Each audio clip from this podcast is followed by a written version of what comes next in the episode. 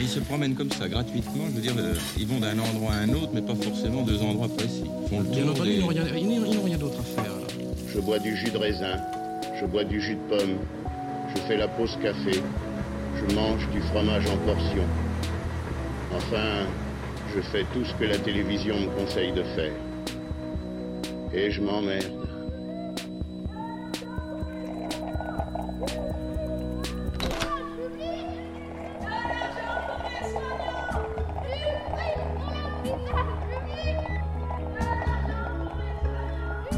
Radio Monobloc. Radio Monobloc.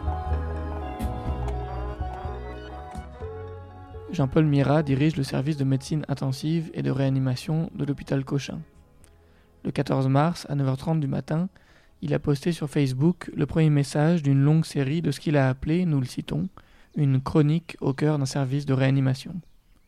Le premier épisode s'appelle C1. Il ne dit pas ce que cette lettre désigne. C comme chronique, ou C comme coronavirus, ou pourquoi pas C comme cœur, puisqu'on aura noté l'usage de la métaphore dans sa présentation. Chronique au cœur d'un service de réanimation. Mais sans doute le mot n'a-t-il pas le même sens pour quelqu'un qui réanime? Depuis ce premier épisode, C1, il en a écrit, plus ou moins dans la précipitation, que l'on sent grandissante, et ce n'est pas surprenant, 17 autres. Nous en sommes donc à la 18e, C18. Nous ne pouvons pas tout lire, nous vous renvoyons à sa page Facebook qu'il continue à entretenir régulièrement. Nous en lisons simplement quelques extraits. C2, 15 mars, 9h09 du matin.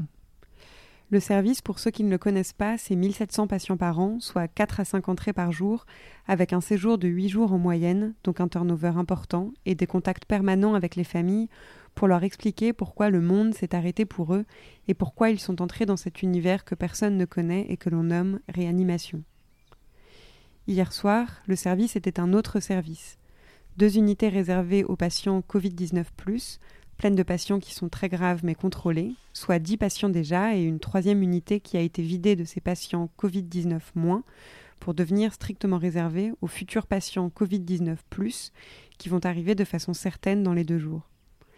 Ici, vous avez compris que l'hôpital se met à parler en termes Covid-19 positifs ou négatifs. Il y a scission. Cela en quelques jours. On ne parle plus de pathologie, mais de virus. Incroyable pour moi. Il y a encore des hôpitaux que l'on veut garder Covid-19 moins.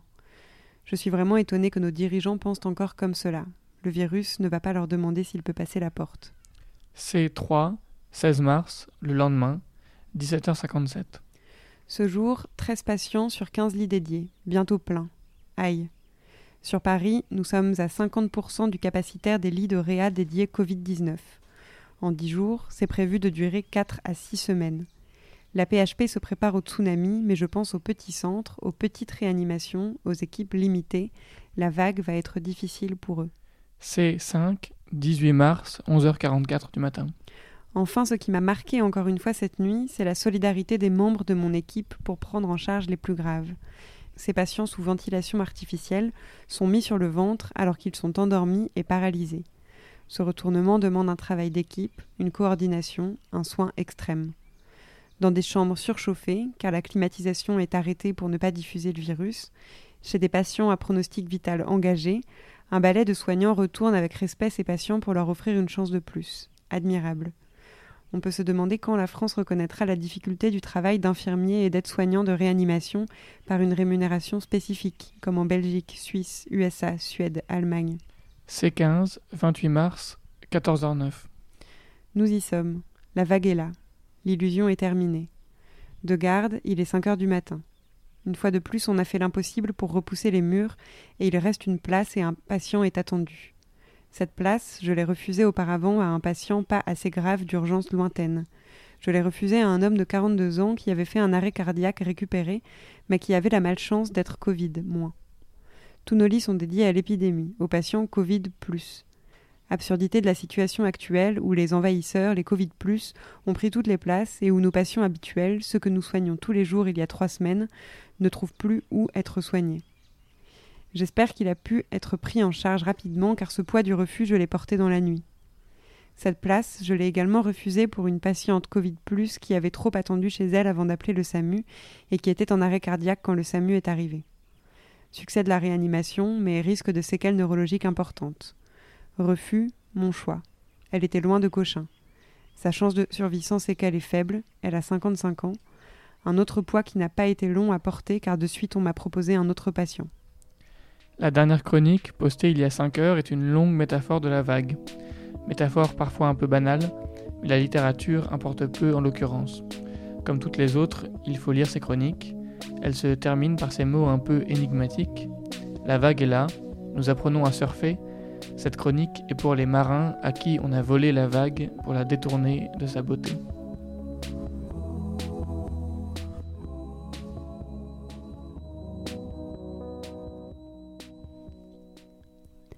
Bonsoir à toutes, bonsoir à tous. Ce soir, vous entendrez le conte d'un enfant au balcon, un oncle de Brooklyn, des nouvelles d'une avocate et bien d'autres choses encore, et tout de suite un son envoyé justement par des marins depuis un bateau coincé dans le port industriel de Boulogne-sur-Mer.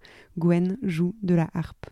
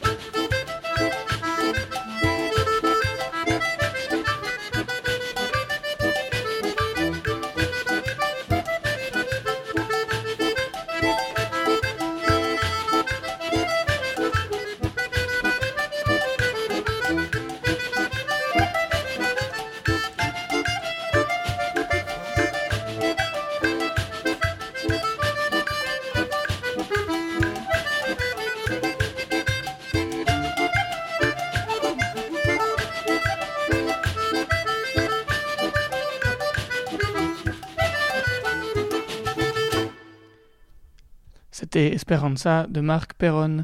Ce soir encore, comme hier, un enregistrement montage qui nous a été envoyé par Dominique Dutuy.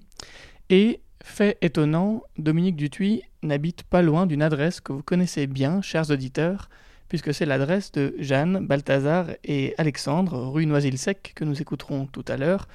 Mais en attendant, et encore une fois, merci à Dominique Dutuy, on écoute le 20h de Léopold. Tout conte à son origine. Il peut provenir des mythes et des légendes. Et si sa source d'inspiration était tout simplement puisée dans la réalité? Léopold est dans cet épisode notre conteur. Écoutons-le. Version 1 d'une réalité que nous connaissons tous.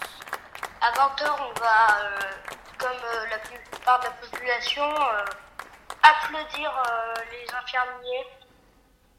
ce qu'ils font en ce moment, c'est quand même incroyable. Dans la résidence, c'est près nous qui lançons le truc parce qu'en fait, ma petite soeur, l'année dernière, elle a, reçu, des cloches pour Noël, donc la plupart du temps, on lance les applaudissements dans la résidence. Quand tu es au cinquième étage d'un immeuble au milieu de tous les autres appartements, c'est assez facile.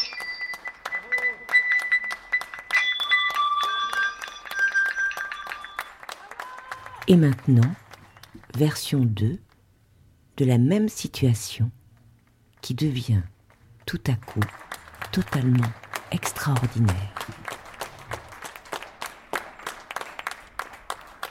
Aujourd'hui, nous sommes le jeudi 26 mars 2020 à 20h. Nous sortons sur le balcon pour aller applaudir les infirmiers.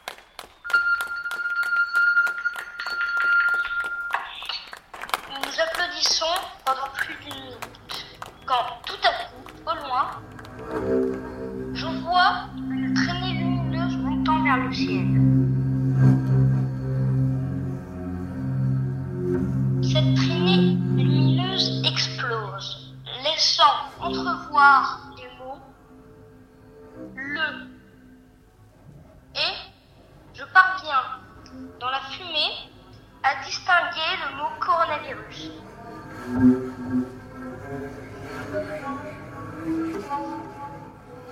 Deux autres fusées explosent et je vois dans la première le mot son et dans la deuxième le mot terminé.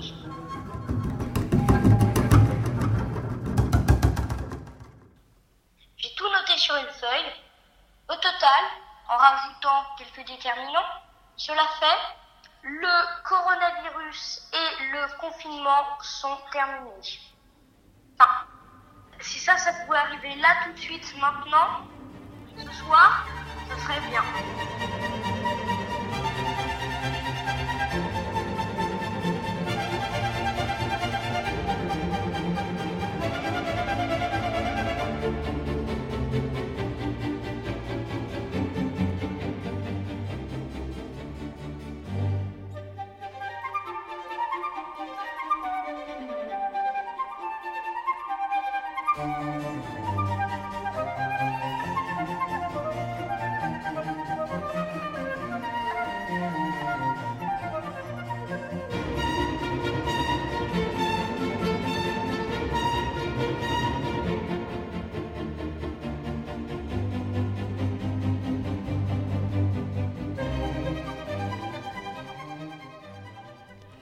C'était le 20h de Léopold. Merci encore à Dominique Dutuy.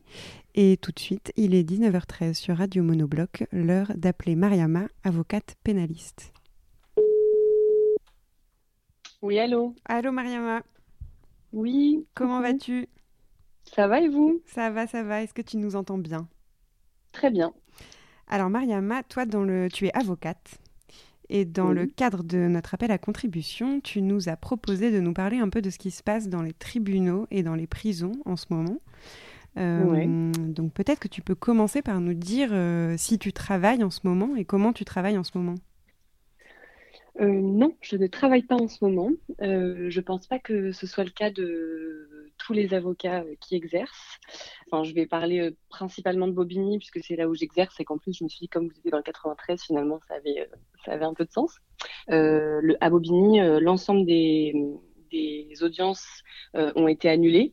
L'ensemble des interrogatoires ont été annulés. Donc, en fait, euh, au pénal, euh, l'immense majorité des actes qui étaient prévus par les juges d'instruction ou par les, chambres correctionnelles ont été, ont été annulées et n'ont subsisté pour ces 15 premiers jours que ce qui concerne les affaires pénales urgentes, donc tout ce qui est audience à enjeu, enjeu procédural majeur, ce qui veut dire en réalité quasiment que les audiences avec des personnes qui étaient détenues, notamment détenues provisoirement. Et oui, alors justement, tu nous as écrit qu'une des conséquences euh, très importantes en ce moment, c'était des conséquences pour les prisons. Est-ce que tu peux nous en dire un mot? Oui, il y a des gros problèmes de surpopulation carcérale donc, qui existaient évidemment bien avant euh, la crise sanitaire qu'on connaît. Évidemment, dans toutes les prisons, il y a des gens qui sortent et qui entrent tout le temps en détention, parce qu'on a entendu pas mal que euh, après tout c'était des lieux clos et qu'après tout si on devait être confiné, bah en fait être confiné chez soi ou être confiné en prison c'était pareil. Sauf que évidemment la très grande différence c'est que euh, les gens qui travaillent en prison donc évidemment entrent et sortent de la prison, donc qui sont des vecteurs potentiel euh, du virus et qu'une fois à l'intérieur de la prison, ben, la promiscuité entre les personnes qui y vivent, elle est euh, naturellement beaucoup beaucoup plus grande que pour euh, une famille qui vit dans sa maison, un couple qui vit dans son appartement, et que les personnels pénitentiaires n'ont pas du tout eu accès ni à des masques, ni à des gants, ni à quelques produits qui permettaient en réalité d'éviter que le virus se propage à l'intérieur. Et une fois que le virus est rentré dans une maison d'arrêt, la, la contamination et la propagation du virus, elle est beaucoup plus importante, même si l'administration pénitentiaire elle a pris des mesures, mais qui sont des mesures qui sont terribles pour les détenus, parce que c'est, par exemple, des mesures qui font que en maison d'arrêt, alors que normalement on sort euh, euh, deux heures par jour, donc par exemple une heure le matin, une heure l'après-midi, et que le reste du temps on est en cellule, bon bah maintenant on sort plus du tout, tout le monde reste en cellule. Euh, et certaines maisons d'arrêt ont aussi pris la décision d'isoler les personnes qui étaient porteuses, ce qui est aussi super difficile pour des gens qui sont déjà isolés de par leur statut de, de détenu. Et parmi les mesures qui concernent l'ensemble du territoire, il y a des mesures particulières concernant la détention provisoire. Est-ce que tu peux nous dire de quoi il s'agit? Oui, et il y a une ordonnance qui a été prise euh, là le 25 mars, je crois qu'elle a été publiée le 26 mars au journal, officiel. Et en fait, cette ordonnance, euh, notamment sur la détention provisoire, puisqu'elle fait, euh, il y a vraiment plein de trucs super intéressants qui ont été, qui ont été décidés par cette ordonnance, notamment par exemple le doublement des voies de recours. Euh, avant, on avait 10 jours pour faire appel, maintenant on a 20 jours, etc. Mais sur la détention provisoire, c'est des mesures qui ont hérissé le poil de tous les avocats pénalistes dont je fais partie, puisque en fait, le gouvernement a décidé de d'automatiser la prolongation des détentions provisoires en cours. Donc, euh, pour essayer d'être clair, c'est-à-dire que en fonction de l'infraction qui vous est reprochée, euh, vous êtes euh, mis en examen dans un dossier et placé en détention provisoire dans l'attente soit de, des investigations qui sont en cours, soit d'être jugé. Et évidemment, comme c'est une mesure qui est hyper attentatoire bah, aux libertés individuelles, puisque vous n'êtes pas jugé, vous n'êtes pas condamné, donc en fait, il y a plein de gens qui sont enfin tout le monde est présumé innocent quand on est dans ce cadre-là. Et euh, du coup, euh, ces détentions provisoires, elles sont ultra réglementées bien sûr, ce qui est normal dans un état de droit comme le nôtre, euh, par des délais qui sont impératifs, c'est-à-dire que dès que le délai est dépassé, si jamais un juge n'a pas statué sur un éventuel renouvellement ou non de cette détention provisoire au regard de critères qui sont fixés par la loi, la détention provisoire s'arrête. Et en fait, cette ordonnance-là, elle a automatisé le renouvellement de sa détention provisoire, c'est-à-dire que quelqu'un, par exemple, qui était euh, détenu depuis euh, quatre mois, euh, devait voir un juge impérativement dans les jours qui arrivent là, et ben en réalité, il n'en verra pas, et sa détention provisoire sera automatiquement augmentée sans que personne ne puisse mettre le nez dedans de entre deux mois, trois mois et six mois en fonction de la peine encourue par l'infraction qui lui est reprochée au moment où il devait comparer devant le juge. Voilà, c'est un peu compliqué, mais Mais donc ça, c'est quelque chose d'automatique pour toutes les personnes qui sont concernées par ça automatique pour toutes les personnes qui sont concernées par ça. Pour être euh, un peu plus précise, moi par exemple demain, je, je, je vais avoir euh, une audience devant donc c'est le JLD qui s'occupe euh, de prolonger ou pas les détentions provisoires, l'immense majorité des détentions provisoires. C'est le juge de la détention. Et en fait, à Bobigny par exemple, avant que l'ordonnance sorte, ils avaient convoqué des avocats pour des audiences de ce type. Donc moi, par exemple, mon client que je vois demain, c'est euh, quelqu'un qui est détenu depuis le 5 décembre. Donc là, on arrivait au 5 avril à 4 mois. Donc il était obligé de voir quelqu'un euh, pour décider si, encore une fois, oui ou non, cette mesure euh, de détention provisoire elle toujours justifiée. Et à Bobigny, ils ont décidé de purger toutes les, les convocations qui avaient déjà été adressées à des avocats avant l'ordonnance en question parce que donc j'avais déjà été convoquée, donc je savais que j'avais ce débat demain matin. Euh, elle m'a expliqué, la greffière que j'ai eu au téléphone, qu'une fois que les euh, dix derniers dossiers euh, où des avocats vont se déplacer et où un juge va donc être saisi de cette question, une fois que ça se sera fait, euh, tous les autres, toutes les autres personnes qui auraient dû être convoquées, par exemple, dans le courant du mois d'avril ou dans le courant du mois de mai, verront leur détention provisoire automatiquement prolongée, donc sans que personne n'ait pu, euh, n'ait pu euh, même, même, même pas un juge n'ait pu se poser la question de est-ce que c'est une mesure qui est toujours nécessaire aujourd'hui. L'idée étant, pour, j'imagine, pour le gouvernement, de réduire un maximum les, contacts entre les différents intervenants, même si j'ai beaucoup de mal à le comprendre, puisque par exemple, moi, en ce qui concerne ma visioconférence de, mon, audience de demain, c'était en visioconférence et que donc de toute façon, mon client n'était pas extrait de la maison d'arrêt, donc il n'était pas en contact avec les gens de l'administration pénitentiaire, qui n'était pas en contact avec les gens du tribunal.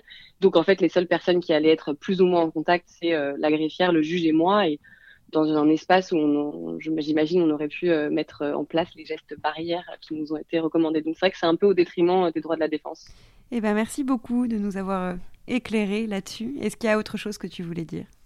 Il y a un truc euh, auquel j'ai pensé aujourd'hui euh, qui me paraissait hyper intéressant, c'est que euh, en fait à Bobigny, donc le barreau a décidé il y a deux semaines quand le confinement a commencé, le barreau a décidé de suspendre en fait les permanences pénales des avocats, donc c'est-à-dire tous les avocats commis d'office qui travaillent au quotidien, notamment en matière de comparution immédiate, de déférer devant le juge d'instruction. Donc en fait pour toutes les personnes qui sortent de garde à vue, qui sont directement amenées du commissariat euh, au tribunal et qui vont faire l'objet d'une procédure quelle qu'elle soit, euh, elle sera décidée par le parquet. Donc il y a toujours évidemment un avocat qui est là pour vérifier que les droits de la personne sont respectés. Et en fait, le barreau avait suspendu, donc pour des raisons sanitaires, euh, l'intervention des avocats qui sont donc commis par le barreau de la Seine-Saint-Denis pour faire ça. En l'occurrence, moi, je fais partie de ces listes pénales, donc c'est vrai que c'était la décision qui avait été prise. Et en fait, je me suis rendu compte d'un truc que j'ai trouvé, un constat que j'ai fait qui était assez triste, c'est que en fait, j'ai trouvé que la décision qu'avait pris mon barreau de suspendre les permanences, ça, ça donnait un peu l'impression que ben la place des avocats, c'était pas une place qui était très essentielle, qu'en fait, finalement, la justice pouvait se dérouler sans eux, parce qu'en fait, si vous voulez, les juges, ils sont là, les greffiers, ils sont là, parce qu'il n'y a pas de justice sans juge et sans greffier. Mais je trouvais que c'était une décision qui était un peu triste, voilà, de considérer qu'on était peut-être des, des, auxiliaires de justice qui étaient, euh, qui étaient euh, pas indispensables au bon fonctionnement de la justice, alors que je suis persuadée que, que c'est le cas. Eh ben, merci beaucoup, Mariama. Eh ben, de rien. À bientôt. Bye. À bientôt. Il est 19h22 et vous êtes toujours sur Monobloc. Ce soir, si, vous, si nous ne sommes pas trop en retard, nous voudrions vous faire entendre trois versions, trois dérivations, trois déclinaisons d'une même chose, en l'occurrence le prélude numéro 4 en E mineur de Chopin. Et nous commençons à rebours par la version la plus récente, si je puis dire, puisqu'il s'agit d'un morceau de Serge Gainsbourg intitulé Jen B.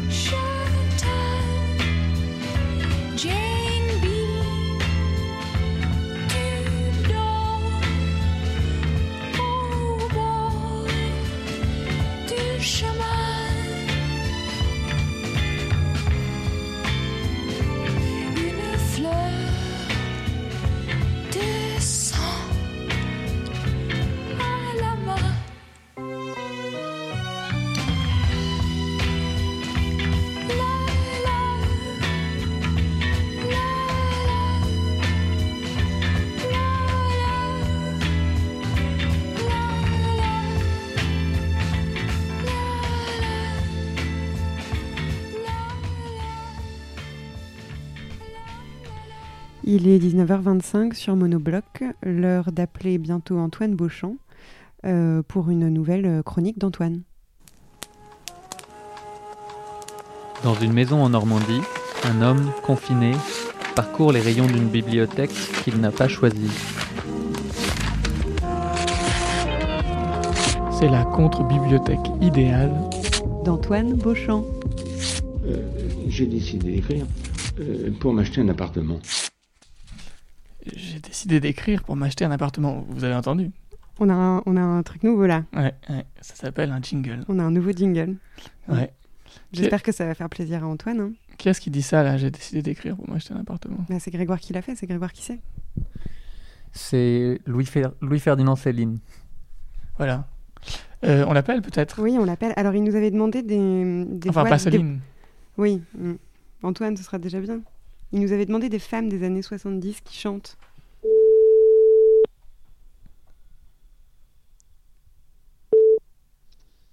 Allô Antoine, Allô, Antoine. un mot à chaud comme ça. Un mot à chaud. Alors, superbe, mais c'est pas en Normandie. Raté.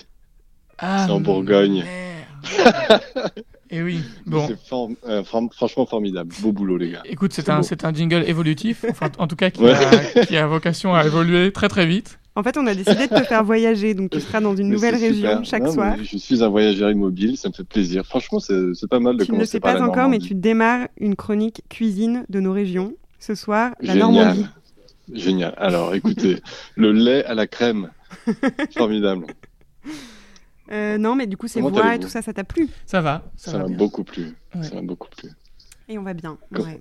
Bon, tant mieux. Euh, de quoi est-ce que tu nous parles ce soir alors? Alors, ce soir, il s'est passé un truc un peu étrange. C'est-à-dire qu'il y a un personnage qui rôde un peu dans le village, qui m'était un peu familier physiquement, et en fait, il ressemblait curieusement à ce qui s'avère être son grand-père. Son grand-père qui n'est autre que René Char, je vous le donne en mille. Carrément. Ouais, carrément. Et donc, euh, il s'appelle aussi René. Ouais. Il se fait appeler Néné. Néné, mais Néné Shore. Alors voilà, je sais pas, j'ai pas bien compris. En revanche, il y a vraiment Donc, une il parenté a perdu la euh, première lettre de l'alphabet remplacée par une lettre ronde. Voilà, un zéro pointé.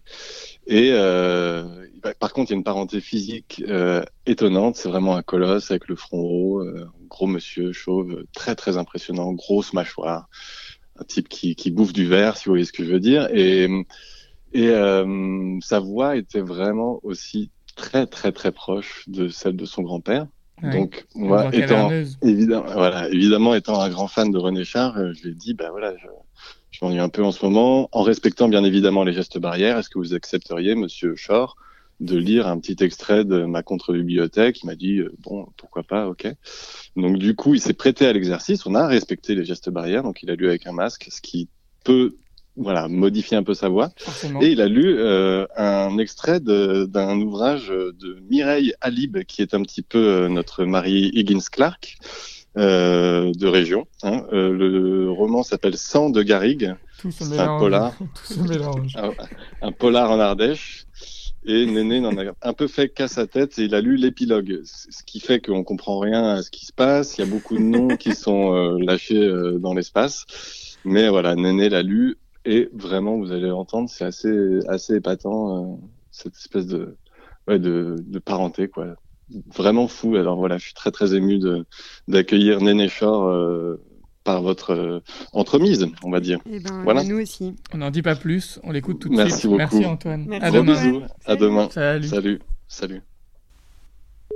Sang de Garrigue, Mireille Alib, édition du lot 2004. Épilogue. Pontiac se remit doucement des horreurs semées par l'assassin de Pontiac. Le quotidien reprit le dessus dans tous les foyers. Pourtant, on parlerait longtemps de la grande peur vécue ce fameux été des années 60. Pierrot Lafarge et sa famille, soulagés d'apprendre ce qui était advenu de leur fils Roger, se recueillirent sur la tombe de la famille Sauge et remercièrent Barbara et Léon d'avoir ramené le Pichou dans ces terres. Ils leur confièrent sa dépouille, le sachant protégé par leur affection, et revinrent régulièrement les saluer. L'oncle Fred ouvrit le codicille laissé par Léon, Celui-ci dégaie la bijouterie de taille des diamants à tous les aînés des membres du Carédas. Cette entreprise, fondée l'année de son arrivée en Afrique du Sud, conséquence de la découverte des diamants dans la mine d'Auguste Sauge, avait des ramifications dans le monde entier et jouissait d'une grande notoriété. La surprise fut grande auprès de ses amis ardéchois. Ils reconnurent dans ce geste leur amitié qui se perpétrait dans l'avenir de leurs enfants. Il y avait aussi du mariage dans l'air, pas seulement celui de Firmin et Marinette, ou Ferdinand et Claire, mais aussi de Charles-Henri et Solange. Charles-Henri Bessac décida de raser les ruines familiales et d'édifier à leur place une clinique vétérinaire et un centre équestre. Cette nouvelle aventure redonnerait une dynamique à ce village si pittoresque et chaleureux, Solange hérita de la maison de mademoiselle Maria et de ses pâturages. Ils y vivraient heureux après quelques travaux de modernisation. Suzanne reprit le lendemain ses balades dans les collines. Elle y entraînerait la craintive Aurore Basalazuc qui apprendrait à contrôler ses craintes auprès de son ami intrépide. Grâce à ses connaissances nouvelles, ses professeurs seraient interloqués par ses aptitudes pratiques en sciences naturelles et ainsi prendrait-elle confiance en elle. Suzanne aurait bientôt un autre adepte en curiosité naturelle, Jeannot, le fils de la postière. Bientôt en charge d'une petite sœur, il déciderait d'arpenter les chemins caillouteux des collines dans le sillon de son ami. L'appel des hauteurs, au petit matin, quand la rosée exploserait au soleil et mélangerait les parfums des fleurs, ou le soir, quand le soleil embraserait les versants au son des grenouilles et des grillons, enchanterait toujours Suzanne, la fouine. Pour elle, en toute saison, la garrigue se draperait de couleurs chamarrées. Elle mettrait le feu ou la rouille aux feuilles des vignes en automne, déshabillerait les arbres en hiver, et reprendrait ses atours arc-en-ciel en été. Mais aujourd'hui, Suzanne avait le cœur léger et, pour elle, la garrigue avait revêtu ses plus beaux habits. La garrigue était en fête. La garrigue était en fête. 3 minutes 30 secondes et j'ai compté 72 personnages. Euh, Amélie. Et tout de suite, c'est l'heure de retourner au 130 rue de Noisy-le-Sec. 30 mars, 130 rue de Noisy-le-Sec, la leçon du jour. Le porc. Le porc est un ami de l'homme, il lui ressemble énormément. Pour des dents, on le dit tout comme, aussi point de vue aliment. Le porc est un ami de l'homme, on l'égorge communément. On saigne sans nulle vergogne, on se régale de son sang. Goret, animal adorable et gracieux lorsque tu deviens quelque chose de consommable, on oublie ton charme enfantin. On te suspend par les deux pieds, on te laisse le cou coupé, hurler, hurler, hurler, hurler, toute une longue matinée. Et lorsqu'enfin tu es bien mort, on se réjouit du bon boudin. Oh putain Que l'on extraira de ton corps, et voilà, porc, quelle est ta fin. Pour toi, point d'autre funérailles, tu dormiras pas allongé en gardant pour toi tes entrailles et tes jambons bien enterrés.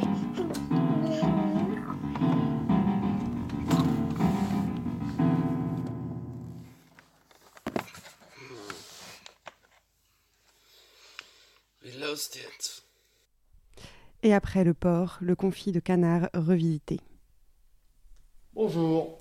Sur cette vidéo, je vous montrerai comment réaliser des cuisses de Français. confite. Voilà, une méthode euh, très simple que vous pouvez faire à la maison, bien sûr, et qui ravira vos invités, j'en suis sûr. Mais maintenant, septembre, octobre, novembre, décembre, janvier, février. C'est l'hiver. C'est l'hiver. C'est l'hiver. Le bon moment pour tuer le Français. se préoccuper des confits. D'abord, on part sur des cuisses de Français. parce que c'est vraiment le morceau qui va être le plus long à cuire et qui restera le plus moelleux. Voilà, nous le prenons. Nous allons le mettre à saler. Pas trop vite. Où était la tête? Là, elle était. Elle était là. Donc des jolies cuisses de Français En général, on les prend un peu grasses, c'est préférable. Voilà, donc de Français. gras. Voilà, là on a, on a des belles cuisses de Français. du sud-ouest. Donc il faudra de l'ail, du thym, du sel, du poivre. Il faudra également de la graisse de Française. Donc moi je les ai mis dans des bocaux euh, parce que je la réutilise. Vous pouvez réutiliser euh, la- votre graisse de Française. au moins deux fois. On a des cuisses de Français. qui sont pas tout à fait pareilles. On va garder tout après cuisson. On va les retailler, mais surtout jamais avant parce qu'il va y avoir une rétractation à la cuisson. Donc on ne taille jamais les cuisses de Français. avant. Je vais prendre du gros sel et on va les frotter au sel. Ça c'est important de bien les masser, bien masser les cuisses. Alors venez que je vous apprenne. Voilà, tout ça c'est pas bon dans la Elle va faire pour la graisse bien Pour la graisse et pour les rillettes. Voilà. Vous nous avez déjà dit un Français entier, on ne perd rien. Ah, on ne perd rien. C'est pas bon, c'est pas bon pour le confit, mais ça va servir. Non, non, non. Voilà, donc euh, pour la première étape, on va retirer nos cuisses de Français. Je mets le côté gras, le côté peau contre la plaque. On va les mettre au réfrigérateur pendant 12 à 24 heures. Dans 12 à 24 heures, on va bien les rincer. Et puis on va les cuire très doucement dans de la graisse de Française Tu vois, on fait un truc impeccable. Ça grésille déjà un petit peu parce que vous avez mis un tout petit fond de graisse. On va peut-être en rajouter un peu là. On va remettre un petit peu. Regarde Agnès, nos cuisses de... Français Tu vois ce qui s'est passé, regarde Tout ce jus là. Ils sont bien étalés sur euh, ce Voilà. petit mijotis qui avait bien fondu. là. Deux solutions. Soit on les mange de suite, mais Ouais. souvent quand on fait des confits, c'est pour les garder plusieurs jours. C'est des choses qui se préparent à l'avance. Ils se défont, ils sont vraiment très très très très cuits là, c'est parfait. La graisse de cuisson, on va la passer à travers un petit chinois et on va aller couvrir les confits.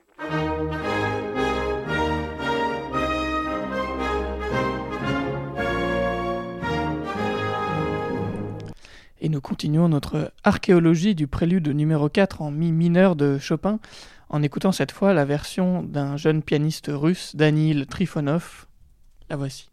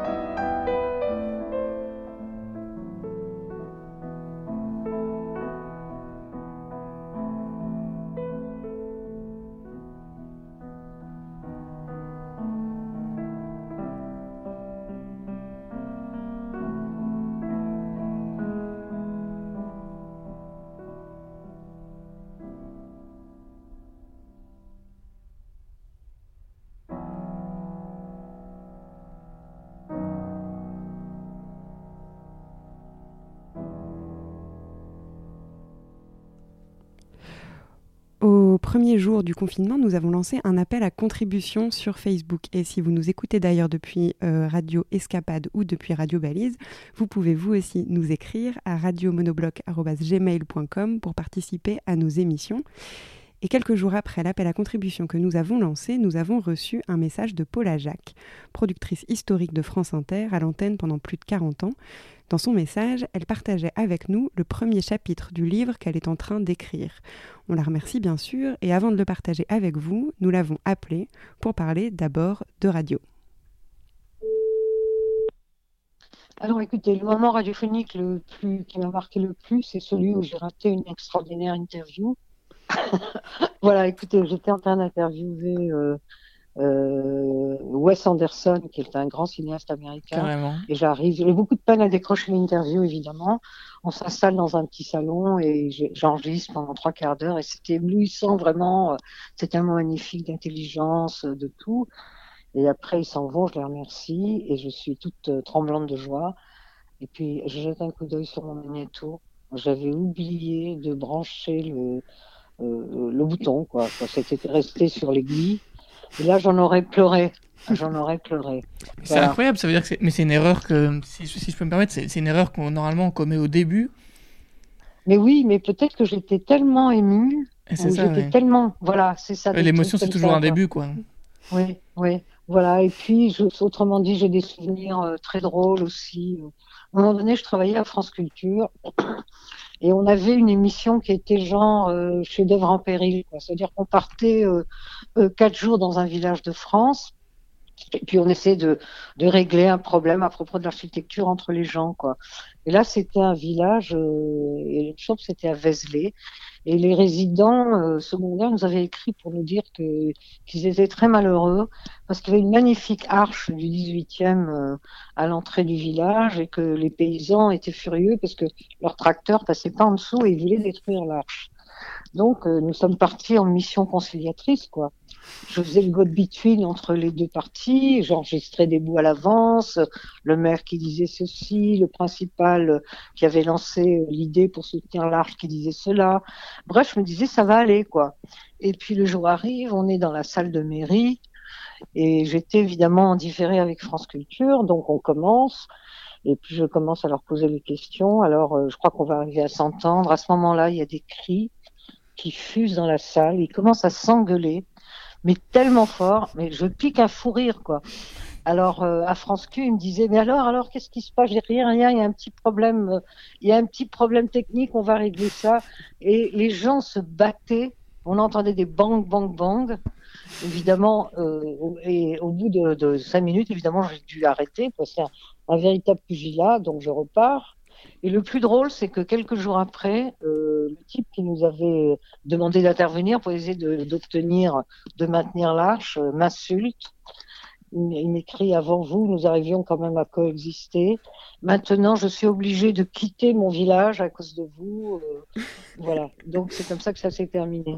Le- je vous raconte toujours des trucs. L'anti-service public, en fait. Voilà, je vous raconte toujours des trucs catastrophiques, hein, mais Et vos, vos meilleurs souvenirs de radio ont l'air d'être assez apocalyptiques. Oui, oui, mais c'est de ça dont on se souvient. C'est comme quand on, on écrit un livre, on ne se souvient pas des bons papiers, on se souvient euh, des mauvais, quoi. Et alors justement, dans, dans le cadre de l'appel à contribution qu'on a lancé, vous avez eu la gentillesse de nous envoyer le premier chapitre du livre auquel vous travaillez. Oui. Euh, nous, on va en faire une, une lecture. Est-ce que vous avez envie de nous en dire un mot? Je vais vous dire. en fait, euh, ce chapitre euh, que vous lisez, là, cet, événement tragique qui arrive à cet homme, euh, se passe en 89. C'est pas par hasard que j'ai choisi cette date. Donc, euh, vous savez, moi, je suis euh, née en Égypte.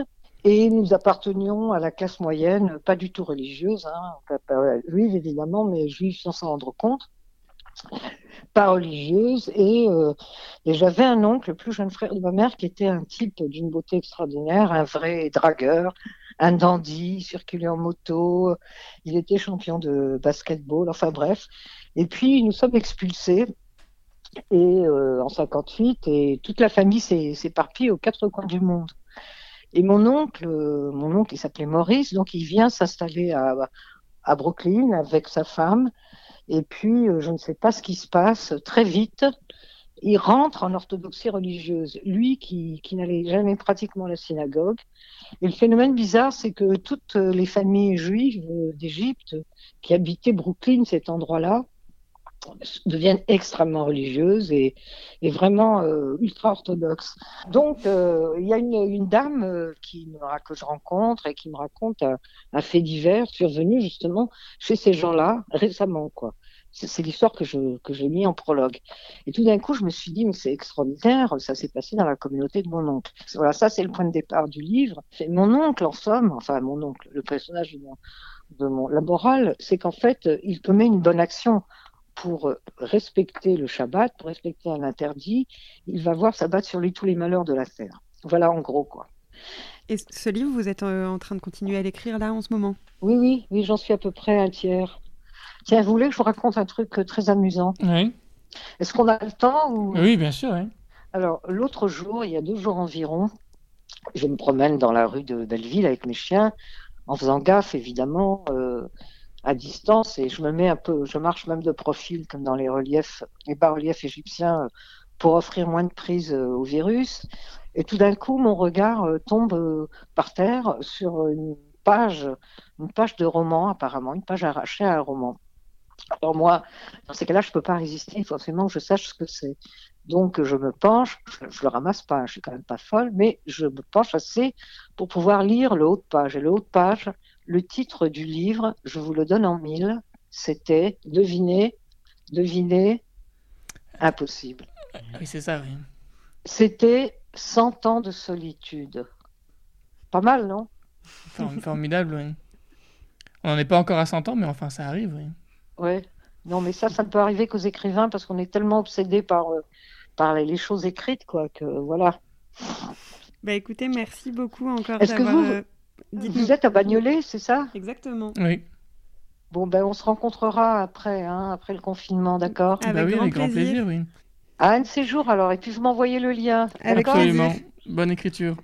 Au revoir. Merci À beaucoup. bientôt. Au revoir. Au revoir. Au revoir.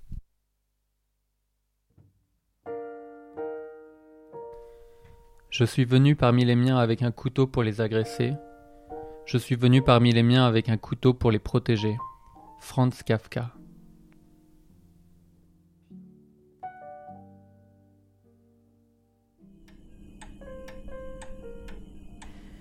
Parmi les dix commandements, Marco Sultan, mon oncle de Brooklyn, respectait, entre tous, le samedi du Shabbat, qui interdit toute activité profane dès la nuit tombée du vendredi soir. En ce vendredi 1er septembre 1989, le Shabbat commençait à 19h14. Marco Sultan expédia sa dernière cliente à 4 heures de l'après-midi. Il vida le tiroir caisse et déprimé, il compta son argent. Une fois prélevé le salaire hebdomadaire de Troy, son employé, il lui restait à peine de quoi acheter les pains nattés et les brioches aux raisins secs de la boulangerie cachère de Nostrand Avenue. Non seulement il parvenait à peine à boucler ses fins de mois, mais ses affaires étaient au plus bas. Il désespérait de jamais redresser sa situation. L'an dernier, une triste décision s'était imposée à lui. De ses trois employés, il ne garderait plus qu'un seul, Troy Robinson, son commis depuis des lustres. Troy était un noir d'une quarantaine d'années, fort comme un turc, loyal et peu exigeant question salaire. Prenant à cœur les soucis d'argent de son patron, il allait même jusqu'à lui prodiguer les encouragements et le réconfort moral qu'on ne lui demandait pas. Tout en étant touché par la sollicitude de son employé, Marco ne pouvait s'empêcher de déverser sur lui sa fureur à l'encontre du monde entier. Il n'en avait pas toujours été ainsi.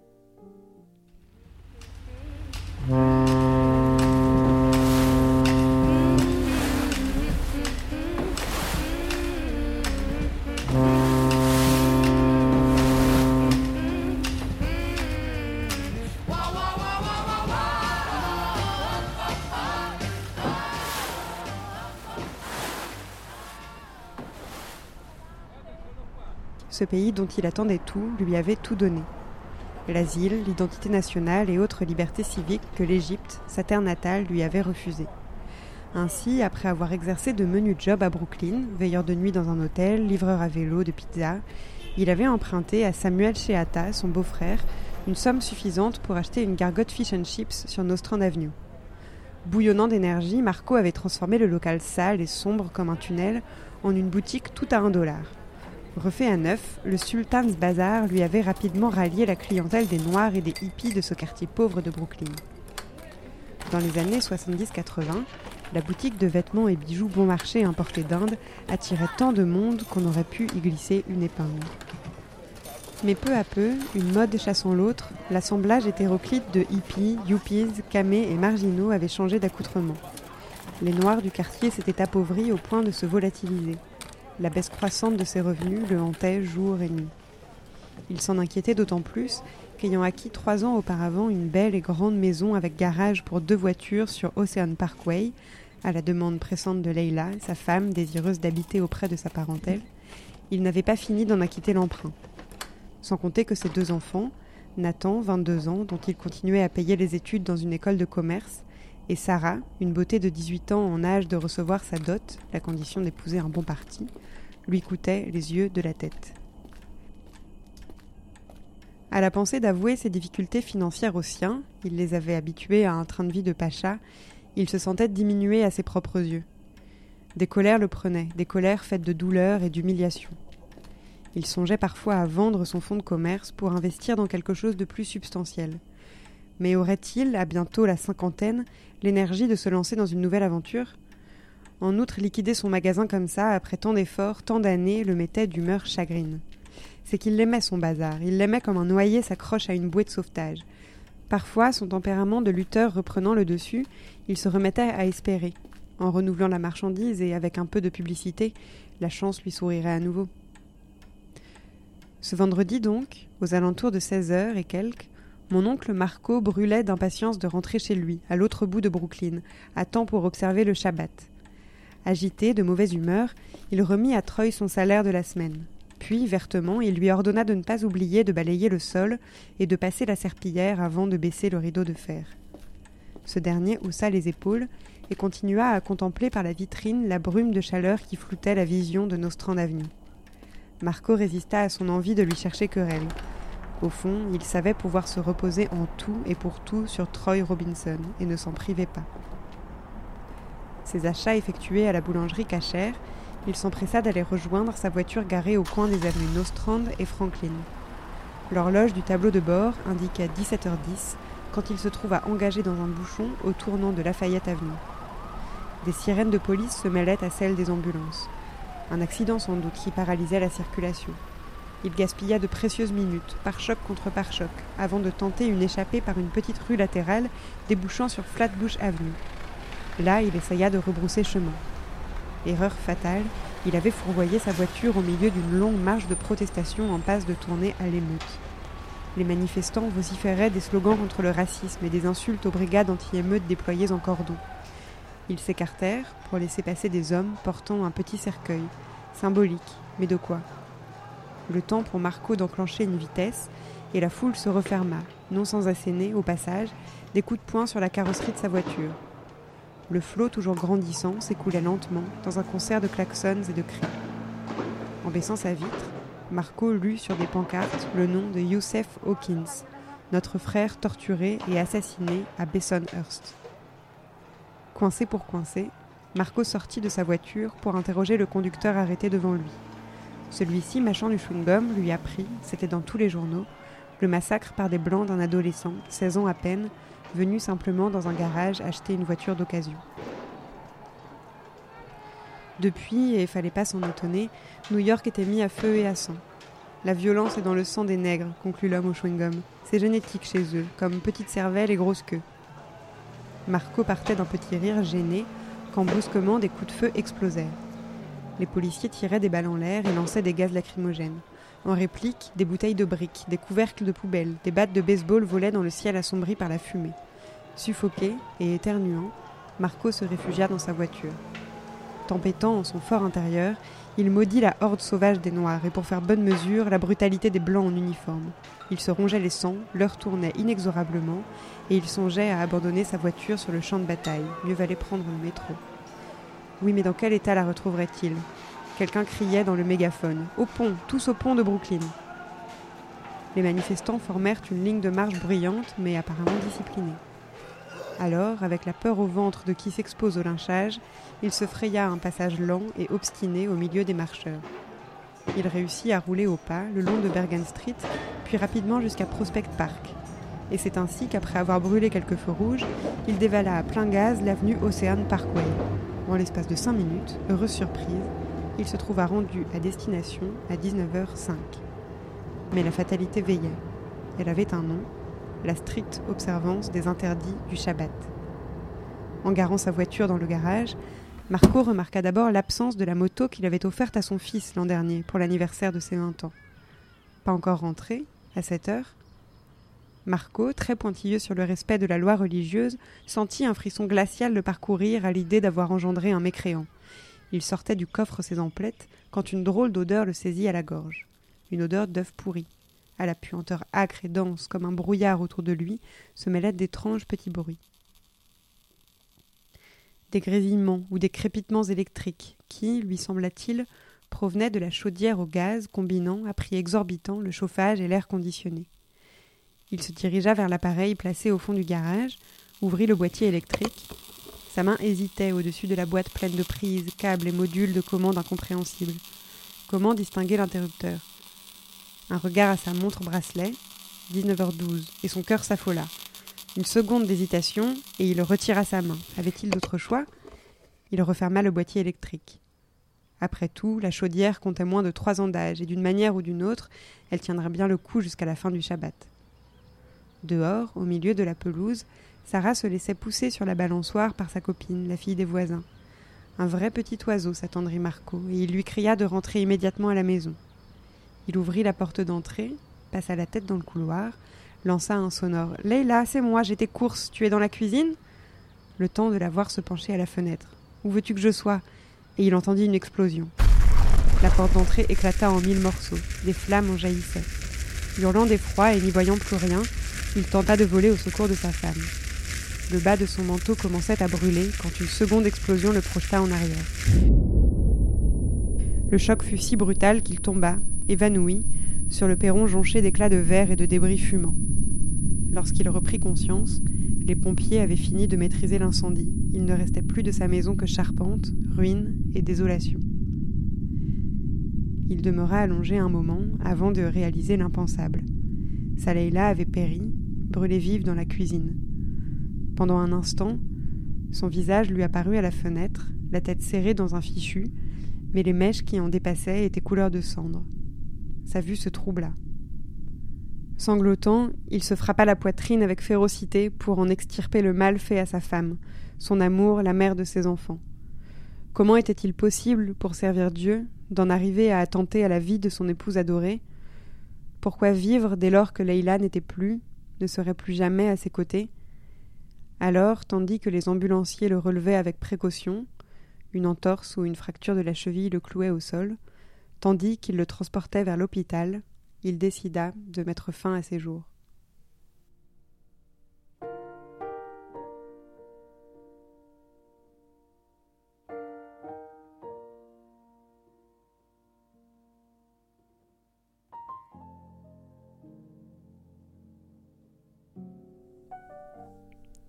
Merci à Paul Jacques de nous avoir envoyé ce premier chapitre et bravo à Grégoire qui réalise cette émission pour le montage de cette lecture. On écoute maintenant une euh, troisième version du prélude numéro 4 en mi mineur de Chopin, une version jazz, swing cette fois, par le pianiste roumain Eugène Cicero.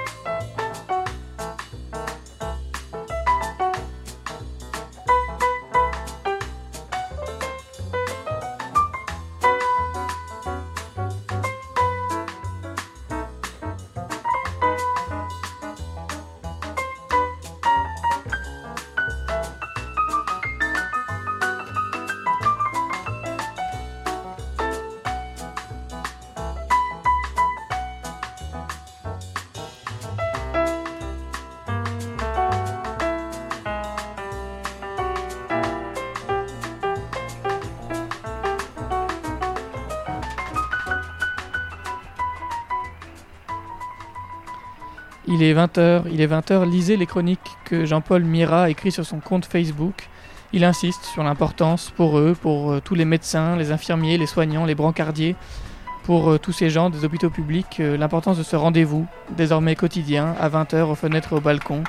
Alors, comme chaque soir, nous aussi, nous posons nos micros sur le bord de nos fenêtres, derrière Cicéro, et puis le bruit des balcons, le bruit des fenêtres. Merci, prenez soin de vous, à demain.